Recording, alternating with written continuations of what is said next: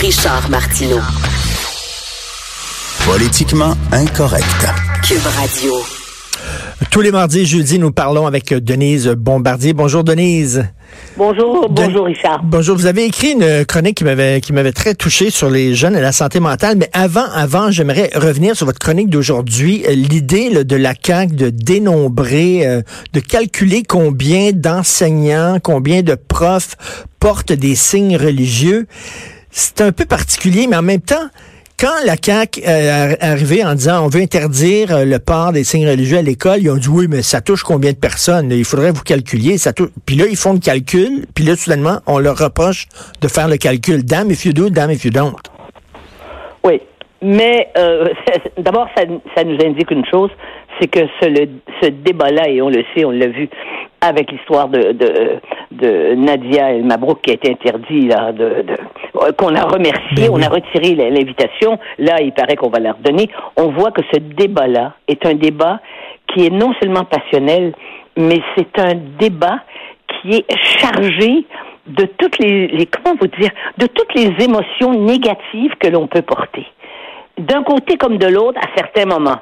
Mais en même temps, euh, ça a dit le, le seuil d'intolérance de la société actuelle, et ça, vous comme moi, on, on, l'exprime à travers, à mhm. travers ce que l'on écrit. Et je crois que la majorité des gens au Québec n'est pas encore consciente de, de ce courant qui est pas qui est pas encore souterrain mais euh, qui est en train de montrer à la surface et qui va éclater de nouveau, vous voyez, sur la question de la laïcité. Moi, je trouve, et je l'ai écrit, je l'ai écrit euh, dans mon papier d'aujourd'hui, je, je trouve que c'était une gaucherie de la part du ministère de le faire de cette façon-là. De toute façon, il devait bien s'imaginer qu'il y a des gens maintenant qui sont euh, des informateurs de l'intérieur partout et qui vont les dénoncer. Et en plus, comme j'ai dit, ils ont demandé ça aux commissions scolaires et les commissions scolaires font pas de cadeaux au gouvernement, sachant que qu'on veut abolir les commissions scolaires. et puis là, il y a des gens qui disent, mon Dieu, ça nous rappelle quasiment le régime nazi où on, on faisait des listes de juifs, on faisait des listes de juifs. Là. Non, mais ça, ça, ça, là, ces discours-là, c'est des discours odieux. C'est terrible de toujours comparer avec l'extrême et hmm. ces gens-là ne savent pas de quoi ils parlent. Ça, c'est clair, ils ne savent pas. Euh, dire que les gens sont nazis à cause de ça, à chaque fois que quelqu'un veut dénoncer, c'est effrayant. Bon, c'est une outrance totale et une ignorance totale de la réalité. Mais c'est une gaucherie.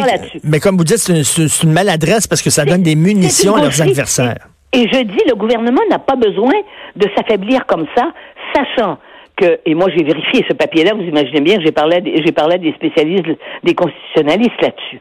Il est évident, par exemple, que s'il veut interdire des signes religieux, et en particulier aux enseignants, c'est évident que ça va se retrouver devant les tribunaux. Ben et il y a des gens qui n'attendent que ça. Et ce qui est paradoxal, et c'est ça que j'ai rappelé à la fin, c'est que euh, si la charte, si la charte de la langue française a été charcutée devant les tribunaux, c'est souvent en, en, en, fonction de la charte québécoise des droits. Autrement dit, la charte québécoise des droits a permis de, de, de faire reculer hmm. la force de la loi 101 et ils vont essayer de faire la même chose parce que ce veut dire que le premier ministre, s'il décrète hein, que les enseignants aussi sont, euh, sont, sont inclus dans cette interdiction des signes religieux, ça veut dire qu'il va être obligé de dire que, euh, nonobstant la hmm. charte québécoise des droits et la charte canadienne des droits, il va euh, évidemment, lui, il va utiliser la, effectivement, il va utiliser la clause nonobstant, mais ça dure seulement cinq ans ça sera pas réglé pour autant. Ça dure cinq ans et après ça, ça n'est, ça n'est pas, euh, on peut pas la, la reconduire, c'est ça? Je sais euh, pas si on peut la, oui, euh, oui, oui, il pourrait, la, un autre gouvernement pourrait, ou le même gouvernement, je peut la reconduire. Mais le problème, c'est que vous voyez qu'on est coincé. Ben oui. Mais on est vraiment coincé dans notre capacité à décrire euh, enfin des éléments de notre identité qui est la laïcité, une conception de la laïcité qui n'est qui n'existe pas au Canada hmm. anglais. C'est au Canada anglais, c'est la conception anglo-saxonne. Hein? Donc, c'est pour ça que des femmes voilées de la tête aux pieds peuvent, peuvent, peuvent prêter serment d'allégeance euh, à la, dans, dans, dans, un, dans une cérémonie de, de citoyenneté oui. canadienne. Mais Nous, on pense que ça n'a pas de sens au Québec, la majorité. Euh, Denis, je veux absolument revenir sur votre euh, Oui. texte sur les jeunes et la santé mentale. Bon, il y a eu plusieurs études, plusieurs textes qui montrent que la santé mentale des jeunes se porte très mal, mais vous, vous dites, Oui. peut-être qu'il y a des causes effectivement chimiques, médicales à ça, mais c'est peut-être aussi la façon, en fait, le, le- le mode de vie qu'on fait subir à nos jeunes. C'est-à-dire qu'il est évident qu'il y a des questions qu'on ne veut que il y a des questions qu'on ne veut pas poser. Hein? La première, c'est parce que comment il se fait qu'il y a tant d'enfants et en particulier au Québec les petits garçons qui sont c'est presque c'est quoi 20% 25 de, des petits de petits enfants qui sont diagnostiqués TDA, euh, vous savez les troubles Oui, de- de, comportement, hein Bon, TD. Bon, comment il se fait? Mais comment ne peut ne peut peut-on éviter de s'interroger sur des causes qui seraient euh, culturelles, c'est-à-dire des euh, dans- c'est-à-dire dans quel contexte on élève les enfants? Par On les- exemple, oui. est-ce que est-ce que c'est une bonne idée de mettre des enfants de quelques semaines à la garderie euh, cinq jours par semaine? Parce que vous savez que ça se fait? Oh, ouais, ça, là, ça, c'est un sujet, mais ça, vous avez eu un courage de, de, de parler de ça. Vous allez avoir Jean-François Chicoine sur le dos, vous, là, là. Hein, le, le, le, Non, le, le médecin, mais. Non, lui, non, non, lui. Ah, il est d'accord avec est vous. contre ça. OK, il est d'accord avec vous. Ah, oui. OK. absolu- C'est pour ça, c'est pour ça que tout le monde lui tombe dessus. Donc, euh, donc, parce qu'il a, des- il a écrit ça. Est-ce que, euh, est-ce qu'il n'y aurait pas un rapport entre la famille éclatée Vous savez que nous avons le plus grand taux au Québec, au, Mm. euh, comparé au Canada, de, de, de séparation et de divorce.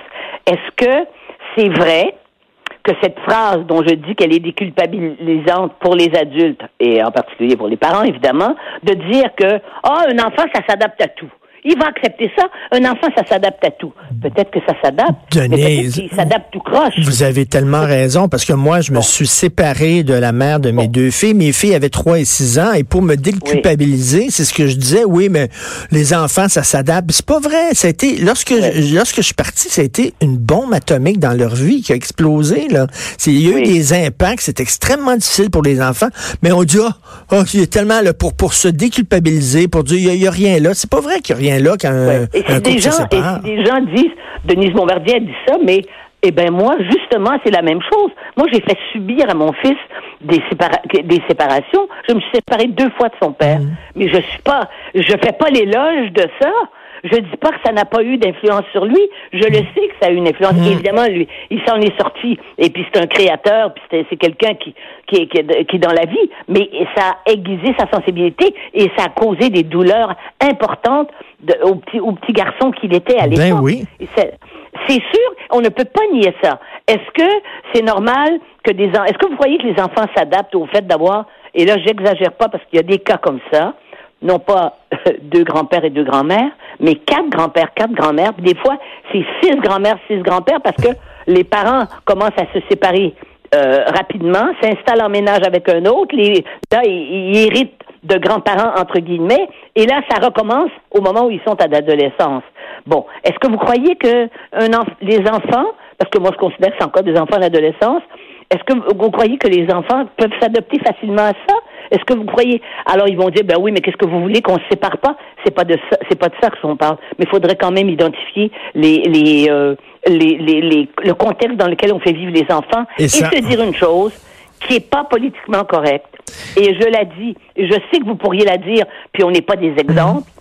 C'est que on sait qu'il y a des gens qui ont attendu que leurs enfants soient assez vieux pour se séparer. Il y a des couples. Moi, j'en connais des couples comme ça. N'y a-t-il pas une sagesse là-dedans d'oublier son bonheur immédiat? Mais euh, c'est pas mais c'est pas tout le monde qui veut faire ça évidemment mais surtout quand maintenant ils se séparent très rapidement. L'enfant a un an et il non- et non se seulement ils se séparent très rapidement, Denise, mais après ça, on présente nos, tu sais, après une grande, après une séparation, les conjointes rentrent et sortent, puis on présente la nouvelle conjointe aux enfants, puis là non, c'est plus celle-là dans deux mois, puis après ça, ça va être une autre dans trois mois, puis ça va être... là les enfants sont tout perdus là-dedans là. Et, bien sûr, et les petits et les petits garçons, en plus de ça, élevés seulement par des mamans, quand le père disparaît pour toutes sortes de raisons. Il disparaît parce qu'il disparaît, ou il disparaît parce que la mère ne lui donne pas accès à ses enfants. Donc, le- les petits garçons n'ont pas de modèle. Ils l'ont pas. Et quand ils arrivent à l'école primaire, quand ils rentrent dans la classe, c'est toutes des maîtresses. Il n'y a pas d'hommes qui, peut, qui peuvent être des références pour un petit garçon. Puis on les barouette Donc, aussi, les enfants. On les barouette. Ton, ex, ton ex, ton ex-mère, ta nouvelle conjointe, ta belle-mère, on va aller chez une de tes grand-mères, puis le lendemain chez l'autre grand-mère, puis la gardienne, puis tout Oui. ça. On Vous les savez, barouette. moi qui, moi qui connais la France euh, comme, euh, je dirais très bien, en ce sens-là, et les plupart des pays européens, vous savez, c'est des vieux pays. Ils ont la tradition familiale est plus forte qu'ici. Et c'est pas, c'est, ça veut, c'est pas, ça veut pas dire que les parents se divorcent pas. Non. D'abord, le taux de divorce est moins élevé qu'ici, ça c'est certain. Mais il y a une chose qui est réelle, c'est que on protège la cellule familiale et sa- la cellule familiale élargie. Il y a des enfants au Québec qui ont des cousins, ils savent même pas ce que c'est qu'un cousin, parce qu'ils les ont jamais vus. Parce que la famille a éclaté, mais dans toutes ses dimensions.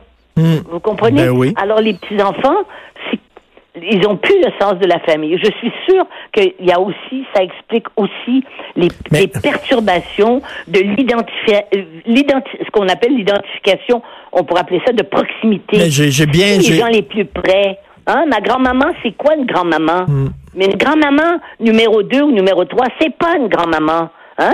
C'est une dame âgée, plus âgée aussi. Mais euh, que- quel lien peut, peut, peut-on développer sur le, sur le long terme? Et l'histoire de la famille et tout ça, c'est c'est des gens. Non, non, Oui. mais vous, vous avez, euh, c'est un texte euh, très bon, puis vous êtes très courageuse de poser ces questions-là. C'est des questions qu'on met sous le tapis, qu'on balaye sous le tapis. Mais euh, je trouve que c'est bien de confronter ces questions-là. Donc, ça s'appelle euh, la santé mentale des jeunes. En fait, euh, vous pouvez trouver ça sur le site internet du journal. Très bonne réflexion, Denise. Merci beaucoup. Merci. À jeudi. Au revoir. À jeudi prochain. On s'en va tout de suite à la pause. Vous écoutez Politiquement Incorrect.